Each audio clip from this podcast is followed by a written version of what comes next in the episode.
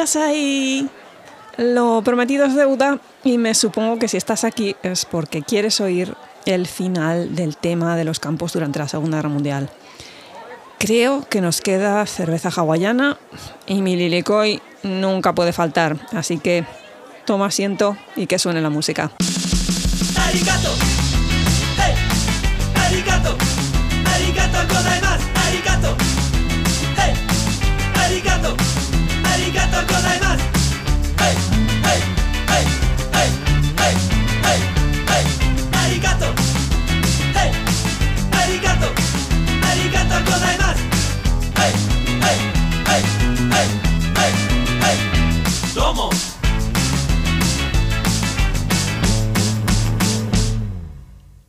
Hola gente, aquí Kitsune, vuestra anfitriona de historias de una izakaya, con la segunda parte del monográfico acerca del decreto ley 9066. Pero antes de empezar con todo el meollo de la cuestión, me gustaría comentar una noticia que está muy relacionada con este monográfico y que además nos da una perspectiva de cómo está el patio acerca de este tema aquí en Estados Unidos en pleno siglo XIX. 2022. y es que hace unos meses salió una noticia que comentaba que los miembros de un consejo escolar en Wisconsin rechazaron la inclusión de un libro sobre el encarcelamiento de americano-japoneses por considerar que el currículo quedaba desequilibrado y que había que incluir la perspectiva del gobierno estadounidense. Mirad, ¿qué queréis que os diga al respecto? La tontería esta de decir que hay que incluir la perspectiva del gobierno estadounidense, cuando está clarísimo y ya se ha demostrado por todas las fuentes demostrables que fue un despropósito, que el gobierno se basó en puras mentiras para realizar un encarcelamiento totalmente ilegal de ciudadanos 100% norteamericanos. Yo, sinceramente, de verdad, esto dice mucho y muy mal de según qué individuos que se están metiendo en los consejos escolares de este país donde vivo. Y si queréis darles en las narices a esta panda de impresentables allí donde estéis, el libro que prohibieron, entre comillas, es el de Yuli Otsuka, o T-S-U-K-A, que se titula Cuando el emperador era Dios, de la editorial Duomo, 2013, la fecha de edición, y lo he visto por 14,06 euros, o sea, una cosa medianamente baratita. Noticia que sirve para recordarnos que muchas veces estas cosas que parecen tan lejanas y tan de aquellos tiempos no lo es tanto y que están todavía en nuestra vida diaria porque luego en los comentarios a esta noticia te podías encontrar gente que decía que era la primera vez que tenía noticia de que a los japoneses americanos se les había encerrado en campos. Bonito panorama el de la enseñanza de la propia historia en los colegios de este país. Como os dije en la primera parte, el gobierno se tapa las vergüenzas y no quiere que este tema se comente mucho. Y por eso es tan necesario hacer a veces este tipo de programas para que la gente se entere. Así que vamos al grano porque lo único que quieren esos otros grupos es casito. Y me quedé en que os iba a hablar de cómo era la vida en estos campos de concentración. A ver, hay que dividir en dos tipos de campos que ya os comenté la, anterior vez. Unos eran los centros de reagrupamiento, que les llamaron así, y que simplemente era para luego distribuirlos en lo que serían los campos como tales. Estos primeros también os comenté que habían sido un poquito improvisados en zonas de ferias agrícolas, de carreras de caballos, de ferias de ganado, y que normalmente ni siquiera eran barracones, eran los establos de los caballos que los habían dividido, les habían pegado un poco de pintura y tira, todo el mundo para adentro. Que para que os hagáis una idea del hacinamiento que se montaba allí, una de las particiones de esos establos la ocupaba una familia entera si era numerosa y si no, se compartía entre dos familias. A ver, que no todo el mundo hemos estado en establos con caballos como para saber cuánto es el espacio, pero más o menos nos hacemos a la idea por las películas. El espacio donde cabe un caballo. Un caballo lo tienes ahí. Bueno, pues ahí te metían a una familia entera o a dos según el número de miembros. Y es que esos centros los montaron un poco deprisa y corriendo porque ni siquiera tenían los otros preparados, los estaban construyendo todavía.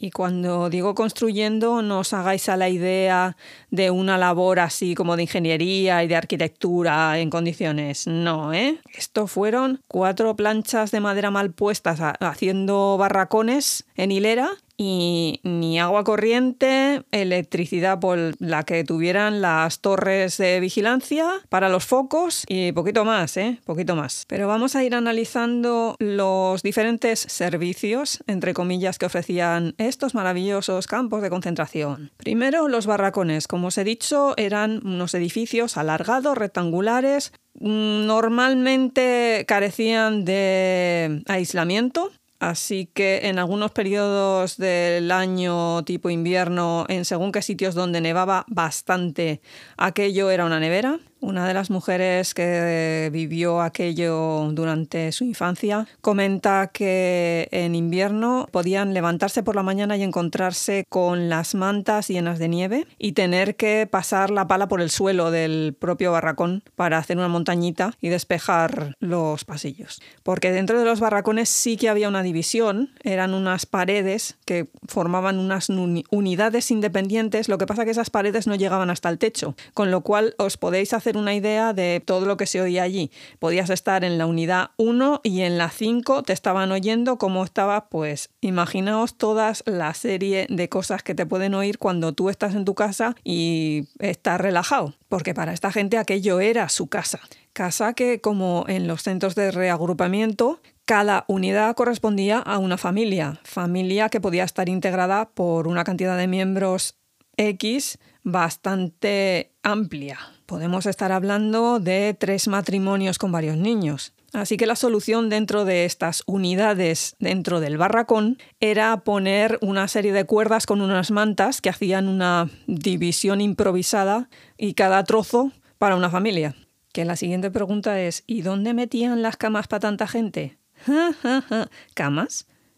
¿Dónde? Con suerte un armazón de madera y tela y cuando llegaban al campamento se supone que tenían que venir ellos con una bajera de colchón cerrada en la que metían dentro paja y con eso te ponías el colchón de tu cama. Precisamente en uno de los testimonios una señora comenta cómo se acababa de casar con su novio porque quería ir con él al centro de internamiento este, como le llamaban, y a ver, vida de recién casados creo que además tenían 19 años o así, os podéis imaginar los problemas técnicos que tuvieron. El principal comentario era que el colchón no ayudaba. Curiosamente, lo que mencionaba como segunda cosa era la privacidad. y hablando de privacidad, a una le viene a la mente precisamente uno de los asuntos que más privacidad precisamos. Me refiero a ir al excusado o al baño. Bueno, pues ese tema también olvidaos. Eran letrinas en común, ni siquiera váter, letrina, agujero en el suelo, sin agua corriente. Eso luego, después de una temporada, había que limpiarlo, vaciarlo, etcétera, etcétera. No sé si sabréis que precisamente esa labor es la más peligrosa del mundo porque eh, se supone que la concentración de ese tipo de material crea una serie de gases bastante tóxicos. En el caso de uno de los que se encargaban de este tipo de trabajo en el campo, comenta que se puso a fumar precisamente para no tener que oler ese tipo de material. Y cuando hablo de letrinas comunes, hablo letrinas comunes sin puerta, de ningún tipo, ni pared de ningún tipo, ni división de ningún tipo. La gente con más inventiva conseguía un trozo de cartón lo suficientemente grande como para hacerse una especie de parapeto cada vez que se iba allí al excusado. El otro resto de la gente, pues a compartir miserias. Las duchas, tres cuartos de lo mismo en común, sin separación y sin agua caliente. Y aunque la gente tenga la idea esa de que los japoneses se duchan todos juntos y que no tienen ningún problema, etcétera, etcétera, eso en el caso de esta gente no era así, porque en realidad de japoneses tenían bien poco, insisto, eran estadounidenses, al 100%. Y ya se habían educado con una serie de ideales y de cosas y realmente no tenían la idea de que eso de ducharte allí con todo el mundo a rueda fuera una cosa normal. Eran bastante pudorosos. Y cuenta una señora cómo ella y su hermana, que en ese momento eran adolescentes, no les apetecía nada en absoluto tenerse que ducharse con extraños allí en grupo. Y la madre no se le ocurrió otra cosa más que ir a las duchas a las 3 de la mañana. El problema es que no solamente ellas habían tenido esa idea y se encontraron con muchísima más gente a las 3 de la mañana. Aún encima, los guardianes que estaban en las torres vigía se dedicaban a encañonarlos con la luz de los focos cuando salían pues al baño o a la ducha o a lo que fuera en plena noche. Más cosas. Las cocinas. En los barracones no había cocinas individuales, ni colectivas, ni nada. Tenían una serie de comedores. Al principio casi que con cuatro personas para distribuir la comida a cientos, pero no os penséis que un tipo de comedor como el que te podrías encontrar en según qué sitios ahora. No, esta gente no cocinaba absolutamente nada. Les daban una lata de algo o abrían una lata de algo y ahí te la echaban. Ley del mínimo esfuerzo y gasto el mínimo también. El tema está que los japoneses americanos venían de una dieta que consistía en mucho pescado, verduras y frutas frescas porque normalmente la mayoría de ellos vivían en granjas. Por lo tanto, la dieta que ellos tenían era bastante sana en comparación con el ciudadano medio norteamericano en esos momentos. Y esta pobre gente llega a los campos estos y se me encuentra con una mancha de impresentables que lo único que les sirven es comida en lata, que normalmente era remolacha y salchichas de estas de cóctel, estas pequeñitas, pues eso. Eso sí te servían carne, que no siempre ocurría. Y luego las condiciones higiénicas en que eso se transportaba o se servía, os las podéis imaginar. En muchos casos el consumo de carne en mal estado produjo diarreas en los habitantes de los campos. Precisamente en uno de ellos, durante una noche, empezó la gente a ponerse enferma y tuvo que empezar a salir corriendo hacia las letrinas y los guardas del campo se pensaron que aquello una rebelión o algo así, porque fue, pues eso, un grupo masivo de gente corriendo hacia una zona determinada. Esto para que os hagáis una idea de las pedazos de condiciones en las que mantenían a esta pobre gente. Tengo que añadir además que en, en los primeros momentos, cuando se montaron estos comedores, como era tan poca gente la que estaba para servir la comida, se hacían unas filas increíbles. Y daba lo mismo que tuvieras 8 que 80 también. Tenías que esperar como todo hijo de vecino y mucha gente mayor con el sol y estas cosas pues se desmayaba, se ponía mal, en fin, un desastre. El siguiente tema que tampoco se plantearon muy bien qué hacer los militares cuando montaron todos estos campos fue en qué ocupar a la gente. Porque tienes a un montón de gente encerrada en un sitio y ¿qué haces? ¿Te dedicas a mirar las nubes? ¿Te dedicas a contar granitos de arena? ¿Te dedicas a qué? Porque en la mayoría de los casos la gente era bastante hábil. La edad media de los campos eran 17 años. Y el ejército tampoco es que estuviera muy dispuesto a encontrar una solución. Así que al principio en los campos la gente se aburría, se aburría mucho. Y algunos de ellos empezaron a coleccionar las cosas más mm, peregrinas que os podáis imaginar. Hubo gente que coleccionó rocas, hubo uno de los campos que estaba en un terreno que había sido allá por el Jurásico un lago, entonces si excavabas lo suficiente te empezabas a encontrar conchas y empezaron a coleccionar conchas. Otra gente un poco más manita se dedicó a hacer muebles para el resto del personal. Gente que cosía ropa, gente que hacía colchas. Eh, hubo uno que se puso a cultivar algodón para poder hacer sus propias telas. Hubo otro que se dedicó a hacer reproducciones en madera de pájaros y las pintaba y las vendía, porque todo esto se vendían entre ellos, estas cosas. No era gratis. Porque atención al temazo, esta gente la meten en los campos, pero si conservaban la casa o lo que fuere, o el coche o lo que fuere, o un garaje, o el, lo tenían que pagar. Y tenían que hacer la declaración de Hacienda como todo hijo de vecino. Porque, hey, eres ciudadano, paga tus impuestos. ¿Ciudadano cuándo? Ciudadano para pagarte, pero no ciudadano para estar libre. Estupendo. Además, ya habéis podido comprobar que estos sitios estaban provistos de nada, Y afortunadamente en aquella época, vale que no existía Amazon, pero existía la compra por catálogo. Eso ha sido siempre un básico aquí en, en Estados Unidos. Y esta pobre gente se agarró a eso como un clavo ardiendo y se pedían las cosas por catálogo al campamento. Pero volvemos al problema de antes. Para comprarte cosas por catálogo tienes que tener dinero. Para tener dinero tienes que estar trabajando en algo. Así que a medida que pasó el tiempo, los campamentos se fueron organizando, se fueron montando una serie de servicios llevados por los propios japoneses, organizados por los propios japoneses. El jefe del campo lo único que hacía era, bueno, vale, y claro, ese tipo de trabajos había que pagarlos de alguna manera. El tema está en que el ejército decidió que la gente en los campamentos no podía cobrar más que un soldado raso del ejército norteamericano y el sueldo eran 21 dólares. Por lo tanto, eh, vamos a ver, un ayudante de cocina en los campos cobraba 16 dólares un médico cobraba unos 19 y el sueldo más básico eran 12 dólares. Todo esto al mes. Pero una cosa en la que no había caído el gobierno estadounidense cuando metió toda esta gente ahí es que muchos de ellos eran ingenieros agrícolas. Así que en el momento en el que tuvieron un poquito de tiempo libre, se pusieron a estudiar las facultades del suelo del terreno en el que les habían colocado.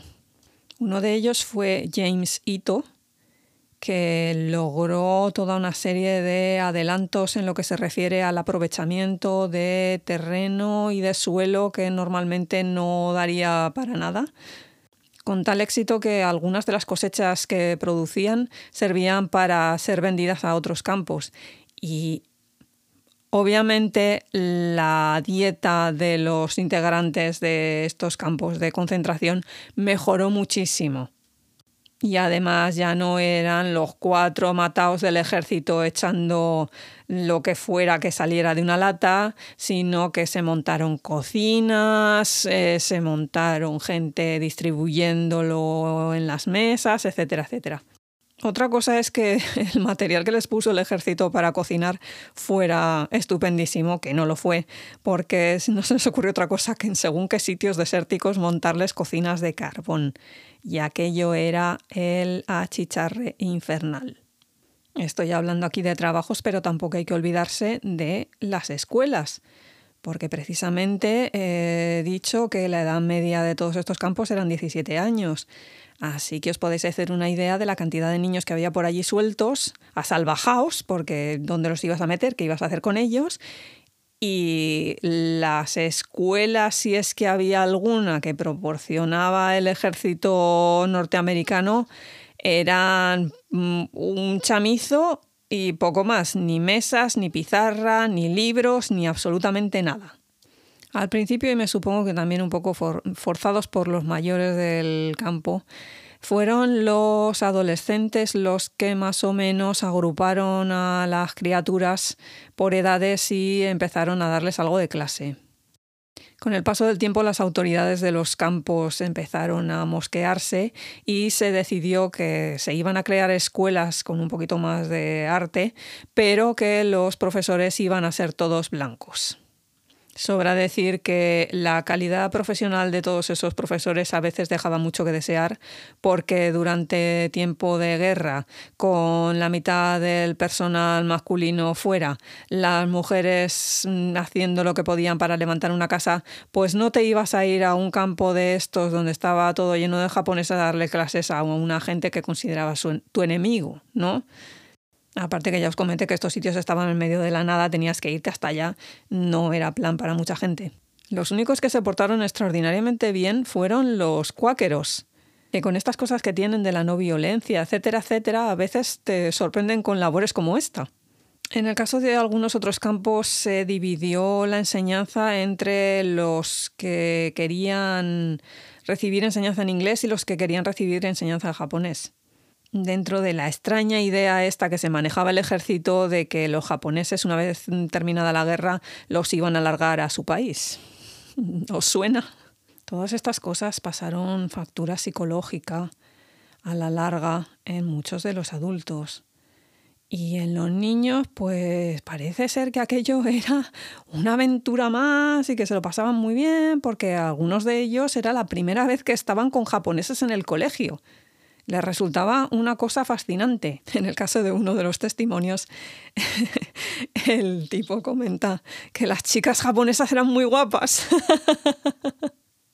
Y yo creo que precisamente por esa factura psicológica que se les estaba pasando, en muchísimos de los campos se montaron un montón de actividades, teatro, eh, grupos musicales, cantantes, equipos de béisbol.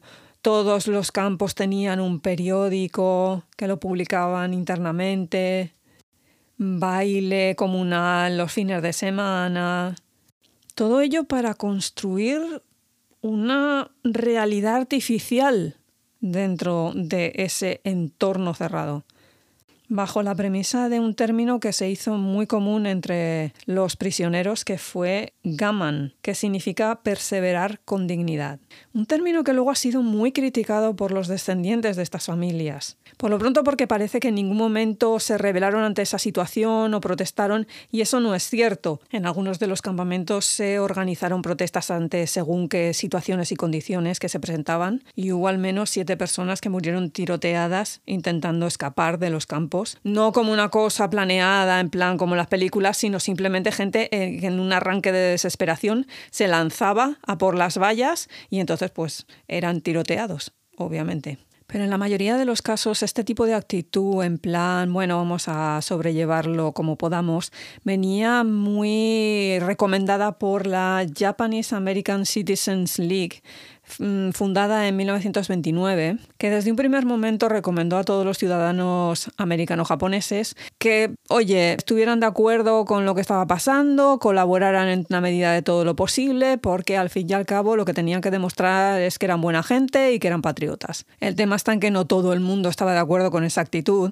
y en algunos casos en los propios campos se montaron espías colaboracionistas con el gobierno que lo que iban eran a denunciar a los elementos subversivos que pudiera haber dentro del propio campo. Si la gente sospechaba que alguno era colaboracionista, se decía que era un inu, que significa perro. Y precisamente esta organización, la, Liga de los Ciudadanos Americano-Japoneses, montó una conferencia en, en Salt Lake City en 1942, en el otoño de 1942. ¿Para qué? Pues lo que pretendían era llegar a una solución en la que el gobierno estadounidense permitiera que algunos japoneses empezaran a salir de los campos y no se les pasó por la mente otra cosa que decirles, oye, ¿y qué tal si nos dejáis alistarnos en el ejército? Y así os demostramos que somos más patriotas que nadie. Ideaza, ideaza porque luego llegan los otros y dicen, vale, venga, sí, os dejamos, pero primero nos vais a tener que eh, contestar a estas sencillas preguntas que os vamos a pasar. Porque en las altas esferas de Washington se empezaba a hablar de que se podía demostrar que los japoneses americanos eran leales mediante una serie de fáciles y sencillas preguntas. Spoiler, sale mal. Porque de semejante decisión surgió el cuestionario de lealtad que se empezó a distribuir entre los campos y que era un panfleto de cuatro páginas con preguntas de muy diversa naturaleza, no todas parecían ir al meollo de la cuestión, que era lo que querían averiguar. Em, ¿Cuáles son tus hobbies? ¿A qué religión perteneces? ¿Qué libros lees? Estas cositas. Todo eso se contestaba medianamente bien hasta que llegaban a la pregunta número 27, que decía exactamente, ¿Estás dispuesto a servir en combate dentro de las Fuerzas Armadas de los Estados Unidos en el momento en el que se te ordene? Seguida por la 28 que tiene más guasa también la cosa. ¿Estás dispuesto a jurar lealtad absoluta a los Estados Unidos de América y a defender fielmente a los Estados Unidos frente a cualquier ataque de fuerzas extranjeras o nacionales y renunciar a cualquier tipo de lealtad u obediencia al emperador del Japón o cualquier otro gobierno, poder u organización extranjera? ¿Cómo se os queda el cuerpo? Pues imaginad cómo se les quedó el cuerpo a todos esos pobres americanos japoneses que estaban encerrados y tenían que contestar esto. porque todos los adultos de los campos tenían que contestar por obligación esto. A ver, que un día de normal así por la calle, igual les ponen esto delante y siendo ciudadanos americanos hubieran contestado sí a las dos cosas y punto pelota. El problema estaba en que llevaban ya un buen tiempo encerrados. Por mucho que habían intentado hacer valer sus derechos como ciudadanos, mm, nadie les había hecho ni puñetero el caso. Y ahora lo que se olían es que el gobierno estadounidense necesitaba gente para mandar al frente y qué mejor que toda esta gente mm, que tenía encerrada ahí. Que el tema del cuestionario este no era 100% eso, aunque sí que lo buscaban. El tema es que se veían venir cómo iba a acabar la guerra y también se veían venir que ya tocaba empezar a sacar a toda esta gente porque se estaba demostrando que eran gente normal y corriente, que no habían tenido ninguna intención de atentar contra el país y que aquello había sido una salida de pata de banco tremendísima. Pero cuando se ha amedrentado a toda una serie de población, pues les pones estas preguntas y desconfían. Y se piensan que es una pregunta trampa. Y claro, en muchas familias se debatió qué ponían. Y por un lado tenías a los hijos Nisei de segunda generación que ya se habían criado como ciudadanos estadounidenses que decían vamos a poner que sí a las dos cosas y adelante. Y los Issei que eran los de primera generación que habían llegado de Japón, que claro, es que esta situación les dejaba colgando en una especie de vacío legal porque si renunciaban a la cosa japonesa, ¿de dónde eran ciudadanos? Porque no podían ser ciudadanos estadounidenses porque no les dejaban. Por otro lado, hubo gente que era ciudadana norteamericana que dijo, bueno, ¿y yo por qué tengo que jurar fidelidad al país si yo ya soy del país? En sí, estas tres cosas fueron el tema de debate en familias de los campos que no tenían muy claro qué contestar a esas preguntas.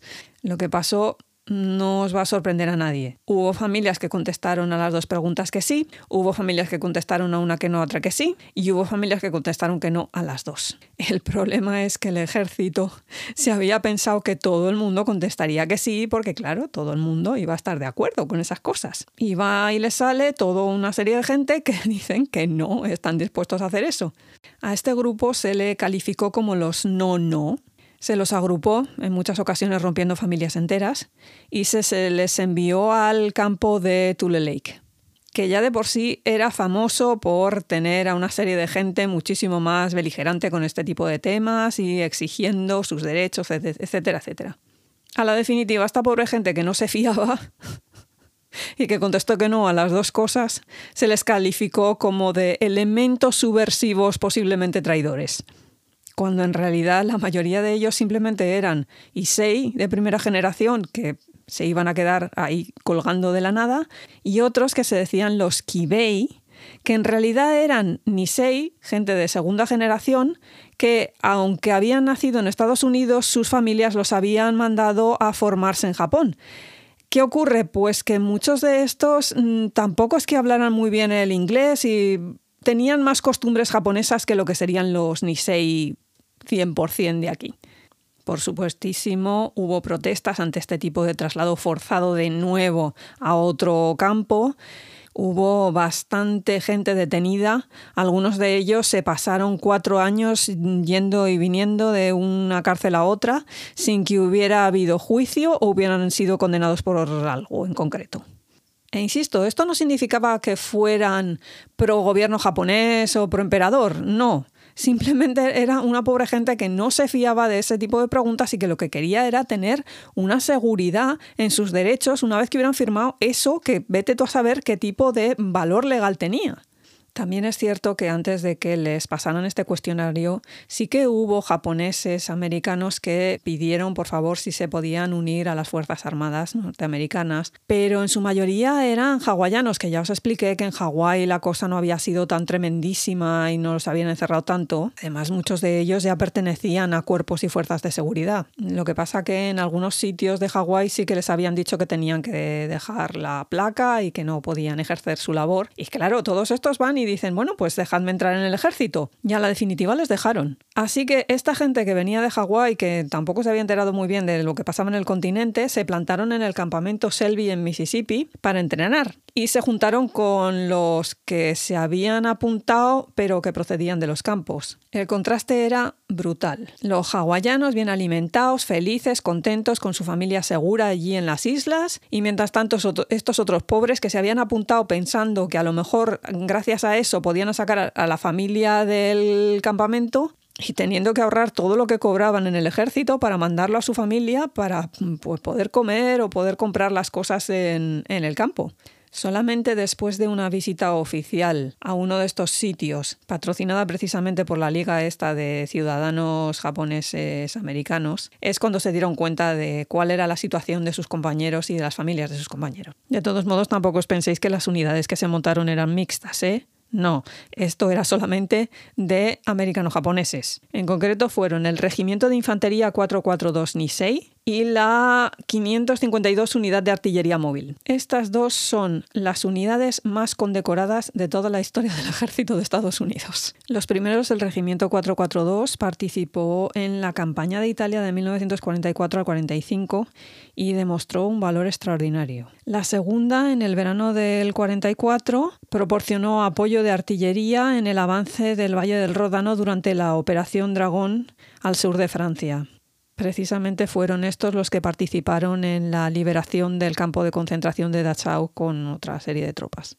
Y mientras estas unidades estaban batiendo el cobre heroicamente en Europa, ¿qué es lo que estaba pasando en Estados Unidos? Bueno, pues que a finales del año 44 la mayoría de la gente eh, ya había salido de los campos. En parte porque en muchas ocasiones se les había dejado salir a trabajar a una serie de empresas y cosas que estaban fuera del campo. Por ejemplo, en Minidoka, los bomberos japoneses eran trasladados para apagar otros fuegos locales. En el resto de campos, pues al menos 10.000 americano-japoneses fueron liberados temporalmente para trabajar en la recolección, en aserraderos, en enlatadoras, todo aquello en lo que se solicitara gente porque, claro, en una guerra y con todos los hombres al frente, pues os podéis imaginar. A esas alturas en los campos quedaban unas 60.000 personas, que de todos modos ya les quedaba poquito allí porque la Corte Suprema había decidido que el gobierno no podía continuar manteniendo a ciudadanos americanos en campos a no ser que pudieran probar que habían cometido algún tipo de delito. La cuestión es que esa decisión iba a salir publicada el 18 de diciembre de 1944 y el gobierno hace una maniobra estratégica muy tremenda.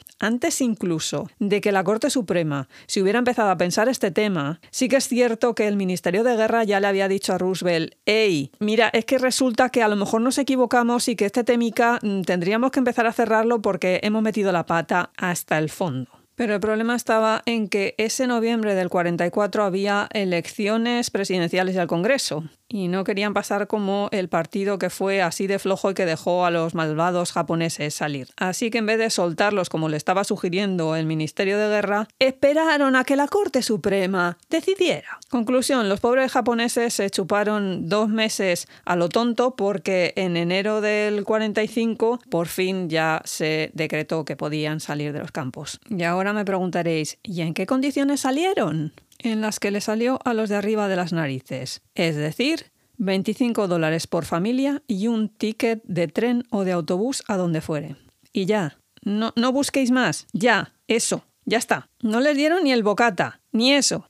Afortunado o desafortunadamente esa salida había sido escalonada, no había sido venga todo el mundo para afuera en el mismo día. Ya os he comentado la gente que salió para trabajar en otros sitios y que mandaba el dinero. Bueno, esa más o menos se instalaba en algún lado y a veces conseguía ahorrar lo suficiente como para decirle a los del campo, venga, que ya me los puedo traer a mi casa. Y entonces se iban. Pero la cosa no era tan sencilla. Hubo un caso en el que se solicitaron una serie de trabajadores a los campos, se presentaron allí y resulta que en cuanto llegaron les dijeron, no, mira, es que no os necesitamos para nada, que sois japoneses. Los largaron, pero los largaron que no podían volver al campamento ni podían hacer nada y allí se encontraron y más o menos malvivieron como pudieron hasta que se establecieron por la zona. En otros casos a lo mejor tenían algún familiar que se había instalado, les llamaba, iban y entonces pues más o menos se buscaban también la vida, pero no siempre lo lograban porque al tema de no tener trabajo, de no conseguir trabajo, porque todavía seguía la guerra por ahí y la gente estaba muy en contra de los japoneses, el otro problema era el de vivienda. Tú podías conseguir un trabajo, pero luego ¿dónde te metías? Y en ese momento no existían las leyes que existen ahora, que existen. Cuando tú te compras una casa en Estados Unidos, tienes que firmar diciendo que nadie te ha discriminado por tu raza, etcétera, etcétera. Y está eso ahí porque precisamente a esta pobre gente no se les ha alquilaban y se les vendía una casa. Que la oficina esta que montaron de reubicación al inicio para meterlos en chamizos, se supone que todavía estaba y que iba a ayudar a que encontraran casa. Problema, no hicieron absolutamente nada. Imaginemos que tenían 200 solicitudes para 10 casas, si llegaba. Otra gente lo que hizo es volver a su lugar de origen. El problema es que lo que os comenté también en la primera parte, a veces se encontraban con que esos amigos que se supone que les iban a guardar la casa la habían alquilado o la habían vendido a esos amigos que se supone que estaban guardándoles las cosas en un almacén, el almacén misteriosamente se había quemado, qué, curioso que las cosas no se habían quemado pero las había vendido, etcétera, etcétera, etcétera. Y hubo gente que este tipo de borrazos pues lo llevó mal que bien, pero hubo otro tipo de gente que este tipo de borrazos lo llevó muy mal. En uno de los casos que he escuchado, el padre era operario en una fábrica, volvió y de su trabajo nada de nada y lo que le ofrecían era un puesto menor cobrando muchísimo menos y casi casi que, bueno, nos dan las gracias porque te readmitimos ahí y si acaso al par de días no vuelvas. Este pobre señor agarró una depresión tremenda y en muchos casos se suicidaban. La verdad que toda esta gente sufrió un trauma generacional muy gordo con esto, ¿eh? Y les costó muchísimo salir adelante y les costó muchísimo volver a levantarse. Tanto es así que este tipo de temas de haber estado en los campos y demás no se comentaba entre las familias se ocultaron muchísimas cosas, se intentó que los nietos no se enteraran de quién había estado en los campos, ni que eran los campos, ni nada por el estilo. Muy en el rollo la política, borrón y cuenta nueva. Pero afortunadamente hubo otra serie de gente y también muchos de los nietos que organizaron una serie de movimientos para pedir mm, explicaciones y para pedir que se resarciera a todas esas personas que habían perdido todo. Gracias a ellos, por ejemplo, en el febrero de 1976 el presidente Gerald Ford rescindió la orden aquella que os comenté que declaraba criminales a todos aquellos que se negaran a cumplir con la orden esta del 90-66. Bueno, pues hasta el 76 no se, no se rescinde esto. Nadie se había preocupado de que eso todavía seguía en vigor. Cuatro años después, en 1980, se creó la Comisión del Congreso sobre la reubicación y el internamiento de civiles durante la guerra. En el informe que realizaron de 467 páginas, llamado Justicia Personal Denegada, declararon que los prejuicios de raza, la histeria de la guerra y el error de la clase política al mando, y no una necesidad militar, fueron los motivos tras el decreto ley 9066. Por fin había una declaración oficial de que aquello había sido una barbaridad. Todo esto desembocó en la Ley de Libertades Civiles de 1988, en la que el gobierno de Estados Unidos reconoce que se cometió una grave injusticia contra los encarcelados y sus descendientes, y les aseguró una indemnización de 20.000 dólares por familia. A estos papás tan blancos y tan estupendos del inicio de este capítulo, me gustaría ponerles un vídeo que hay de Ronald Reagan pidiendo disculpas oficiales a los mm, supervivientes de este tipo de campos y reconociendo el error. Me gustaría a todos esos papás tan blancos nucleares que se vieran ese vídeo.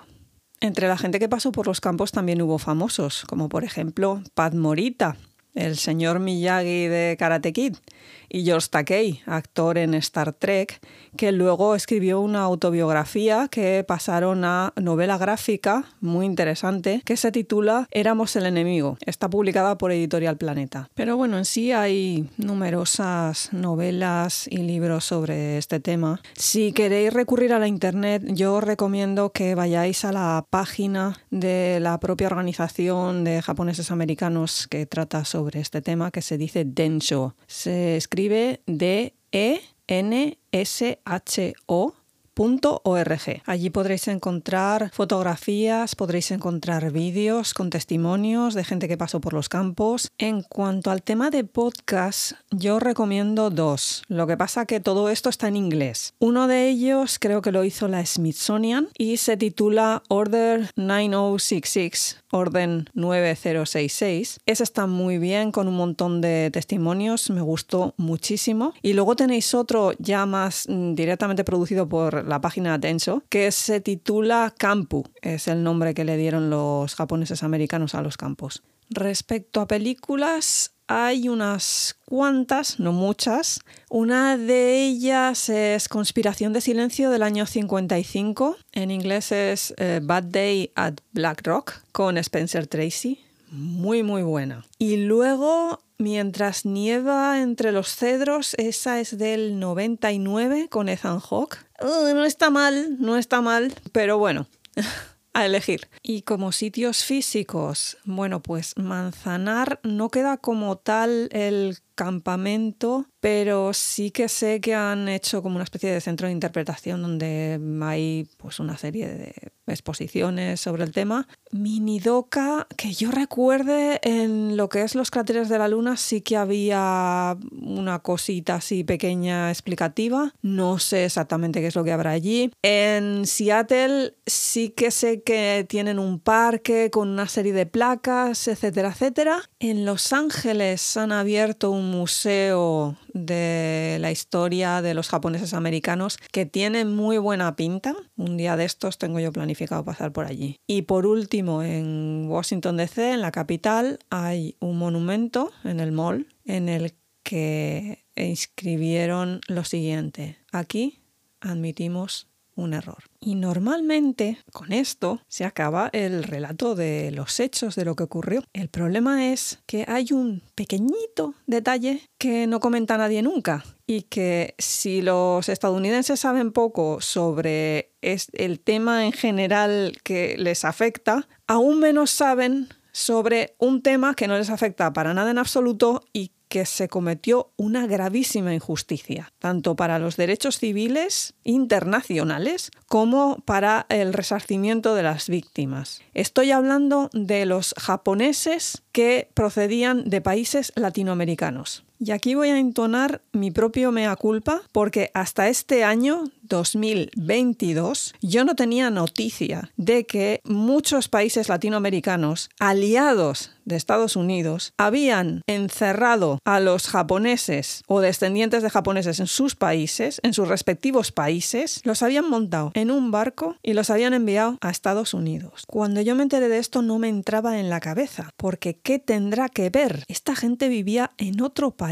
Y si aún encima partimos de la base estúpida, incorrecta, de que encerraron a toda esta gente en Estados Unidos por motivos militares, que ya hemos visto que no fue así, pues cuando me, me lo dijeron yo no decía, pero ¿por qué? ¿Qué sentido tiene? No podía encontrarle ningún tipo de motivo. Pero es que ¿cómo le vas a encontrar el motivo cuando este es 100% el racismo? Y yo, como muchos de vosotros en este momento, pensé que sería una cifra de gente pequeña o que realmente tuvieron que investigar el caso para demostrar que esta gente eran espías o algo, japoneses, no sé, algo. Bueno, pues la cifra en concreto de gente detenida y llevada a Estados Unidos sin causa alguna fue de 2.000 personas. De entre ellos, el 80% procedentes del Perú. Gente normal, como tú y como yo, trabajadora, con sus negocios. Gente que había emigrado a esos países para tener una vida mejor. Como cualquiera, como cualquiera. Y ahora voy a proceder aquí a dar la lista de la vergüenza de aquellos países que contribuyeron a esta barbaridad. Y son Bolivia, Colombia, Costa Rica, Ecuador, El Salvador, Guatemala, Haití, Honduras, Nicaragua, Panamá, Perú y República Dominicana. Por otro lado, México y Brasil también contribuyeron un poquito a todo esto. Lo que pasa que en vez de encerrar a los japoneses y enviarlos a Estados Unidos, tuvieron sus propios sitios de internamiento. En concreto, en México fueron en Ciudad de México y Guadalajara. Para explicaros este tema, en vez de utilizar el macro y hablar de la gente en grupo que fue trasladada hasta este país, voy a aplicar el micro y voy a utilizar un ejemplo en concreto que me toca de cerca, entre comillas, porque este señor terminó en la Bella Área, concretamente en la ciudad de San José. Me refiero al caso de Carlos Arturo Isamu Sibayama nacido en Lima el 6 de junio de 1930, fallecido en San José, California, el 31 de julio de 2018. La familia de este señor estaba medianamente bien posicionada dentro de lo que era la sociedad peruana. Tenían una panadería, tenían una fábrica de camisas, una serie de comercios. Y es que los japoneses habían llegado a Perú como habían llegado a, a otras naciones del continente americano, con una oleada de inmigración que iba a trabajar en la agricultura y a los que les iba un poquito mejor o que eran un poco más despabilados, pues como en el caso de Estados Unidos, se montaban su negocio, se montaban sus comercios y la cosa les iba bastante bien porque eran una gente, pues eso, trabajadora, normal, sencilla, como cualquiera. Pero tal como pasa ahora, pues racismo y envidias, y fíjate tú a este porque le va bien, y seguro que es que comen perro y esas cosas que ya os imagináis. Los comentarios son siempre el mismo, da igual la época. Dentro de este ambientillo de por qué a estos les va bien y a mí no, entra en, juego, en el juego Estados Unidos que a partir de 1940 se empieza a interesar por el estatuto de toda esta gente en los diferentes países cercanos al Canal de Panamá, porque en esos momentos estaba bajo administración estadounidense. Y claro, la cosa estaba en que decían que si los espías japoneses podían atentar contra el canal y entonces pues mm, fastidiar todo el tema del tráfico de barcos por allí mm, como siempre también la excusa, porque ya veis vosotros qué, qué es lo que pasó por allí, qué pasó con el canal de Panamá durante la Segunda Guerra Mundial. Nada. ¿Podría haber pasado? Puede, pero aquello tenía que ver con las autoridades del país, no con los otros. Pero a alguna luminaria también por ahí, por Washington DC, se le ocurrió la genial, genial, genial idea de por qué no agrupamos a toda esta gente que no es ciudadana norteamericana y la intercambiamos por prisioneros estadounidenses en Japón. ¿Veis, ¿Veis el truco, no? ¿Lo veis? Estados Unidos jugando al intercambio de rehenes con Japón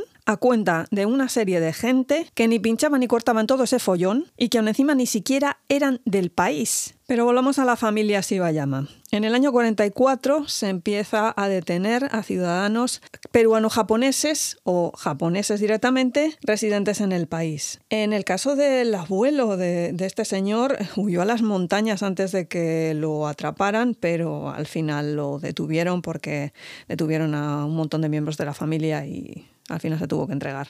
Una vez detenida toda la familia, Carlos, sus cinco hermanos y sus padres los montaron en un barco, el USAT Cuba, con dirección a Nueva Orleans. Tras 21 días de navegación, desembarcaron en la ciudad y de allí los pasaron a un tren con dirección al centro de detención de Argiers. Como había pasado con los ciudadanos americano-japoneses, a los peruano-japoneses, se les distribuyó por los diferentes campos. En el caso de Carlos Ibayama terminó en el de Crystal City, que es una ciudad tejana cercana a la frontera con México. Pero claro, os podéis imaginar el panorama estas personas no sabían inglés, y menos en aquella época, que la cosa de los idiomas tampoco es que fuera una cosa tan común. Creo recordar que el de Crystal City al menos tenía el colegio este doble, uno que daba las clases en japonés y otro que las daba en inglés, y parece ser que en el caso de esta persona pudo asistir al colegio en japonés porque no tenía ningún interés en aprender inglés. La idea era volver al Perú cuando toda esa estupidez acabara. Como hemos visto, esa estupidez acabó. El problema es que en el año 45 ese pedazo de presidente peruano llamado Manuel Prado Ugarteche dijo que él no admitía a uno solo de estos de vuelta en el país. Fiera, ¿eh? Fiera. Así que la mayoría de esta pobre gente se decidió quedarse en Estados Unidos, no les quedaba otra, vamos, porque ¿a dónde te vas? Y el problema es que si se quedaban en suelo estadounidense, se quedaban como indocumentados. En el caso que estoy comentando, Afortunadamente, la Unión Americana de Libertades Civiles le consiguió trabajo en una empacadora de Nueva Jersey y luego afortunadamente se pudo trasladar a Chicago. Pero insisto, todo esto siendo un indocumentado, porque no les dio la gana de darles papeles de ninguna clase. Y ya el colmo de los colmos llega en el año 52, cuando este señor fue reclutado para la guerra de Corea. Fijaos que pronto se les pasa aquí lo del tema de los indocumentados, ¿eh? Que uno dice, bueno, pues entonces si lo metieron al ejército, al menos le darían la ciudadanía y todas estas cosas. No, no, no, no, no, no, no, no. Hasta el año 56 no le dieron la residencia permanente, ¿eh? Que no la ciudadanía. La ciudadanía tardaría en obtenerla hasta el año 70. Al final se instaló en California y se cambió el nombre a Art llama y parece ser que montaron una gasolinera en San José. Llega el año 88 y es cuando Reagan pide perdón en nombre del gobierno de los Estados Unidos a todos los ciudadanos americanos japoneses que se vieron afectados por esta situación y les promete, como dije antes, 20 mil dólares a cada familia. Problema, solamente a las familias estadounidenses, las familias que venían de América Latina, olvidaos, nada, nada es nada, ni reconocimiento, ni perdón, ni dinero, ni nada. Precisamente a una gente a la que se la llevaron de su propio país de forma completamente ilegal, sin decirles de qué estaban acusados ni por qué, y aún encima, cuando se acabó todo y tenían que volver a sus países, sus países no los admitieron y quedaron en Estados Unidos de forma completamente ilegal, sin ayuda de ninguna clase. Y en una mayoría de los casos sin saber el idioma. Esto provocó que cinco de los afectados pusieran una demanda en la Corte de California en 1996 y Clinton les dijo que, bueno, venga, os pago 5.000 dólares y dejamos la cosa en tablas, ¿no? 5.000 dólares. Te han sacado de tu país, te llevan a otro ilegalmente y te dan 5.000 dólares, te dan una palmadita en la espalda y te dicen, venga, contento, ¿no? Sobra decir que Art Sibayama no aceptó ese acuerdo y junto con sus otros dos hermanos eh, pusieron una demanda en 1999 bajo acusación de discriminación y violación de los derechos humanos y civiles. El problema es que la, la querella no prosperó.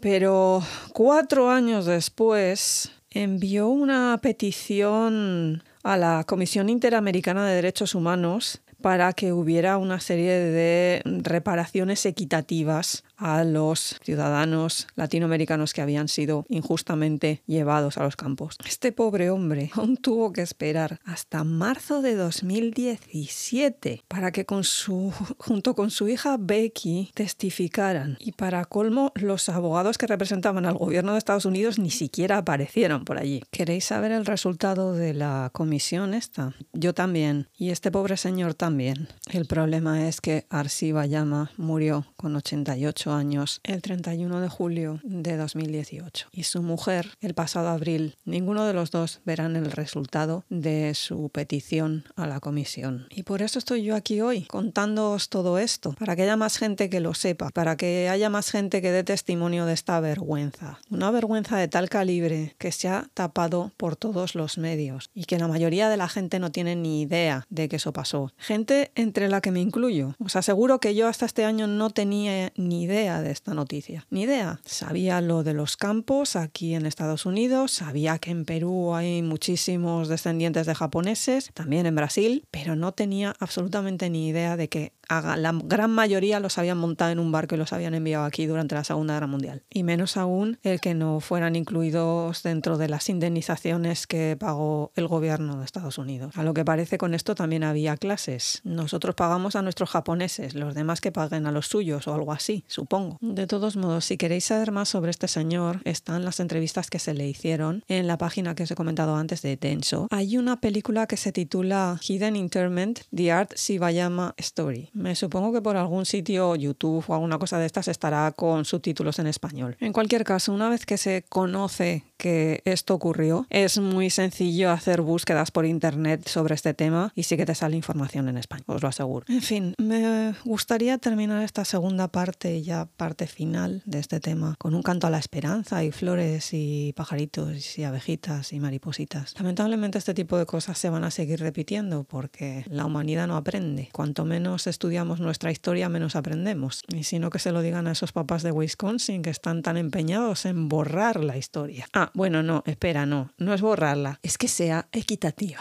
Pero bueno, que aquí no he venido a quemarme con los papás de Wisconsin. he venido a contaros historias. y esta, aunque amarga, espero que sirva para dar voz a veces a esas cosas que desconocemos y que sin embargo fueron tan reales y estuvieron ahí. Y para que todos nosotros hagamos cierta esa frase del monumento de Washington DC. Aquí admitimos un error. Por lo demás, ya sabéis lo del botón de seguir. Estamos en Twitter, historias de una izakaya, arroba izakaya podcast. Estamos en Instagram, historias de una izakaya. En YouTube, nuestro canal, historias de una izakaya también. Y bueno, si queréis preguntar alguna cosa, pero os da vergüenza o lo que sea, email historias de una izakaya, arroba gmail.com. Hasta luego, gente. Yane.